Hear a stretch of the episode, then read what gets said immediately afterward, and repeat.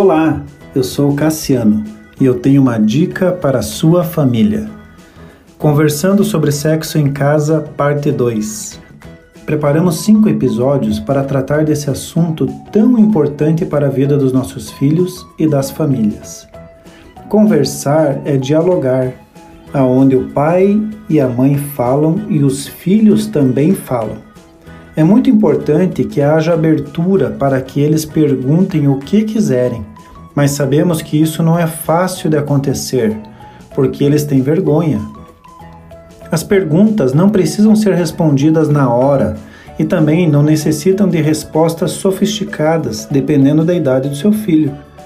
Esse assunto se subdivide em vários assuntos menores, tais como beijo, namoro, noivado, amor, paixão, afeto, respeito, família, entre outros.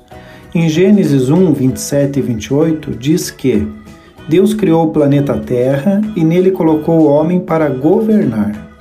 A proposta era que o homem governasse conforme as leis de Deus e usufruísse dos benefícios.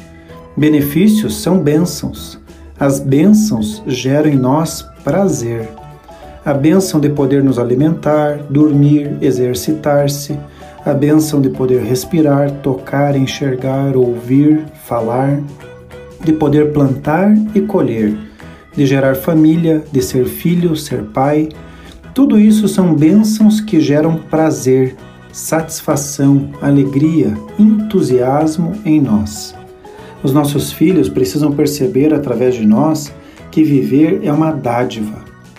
É um presente de Deus e nesse presente estão embutidas as escolhas que farão essa vida ser mais ou menos proveitosa.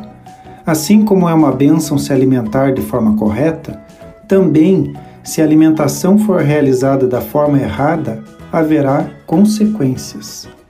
Para o ato sexual fora do ambiente casamento, acontece a mesma coisa. Continue abençoado, você que me ouve e toda a sua família. Gente grande cuidando de gente pequena.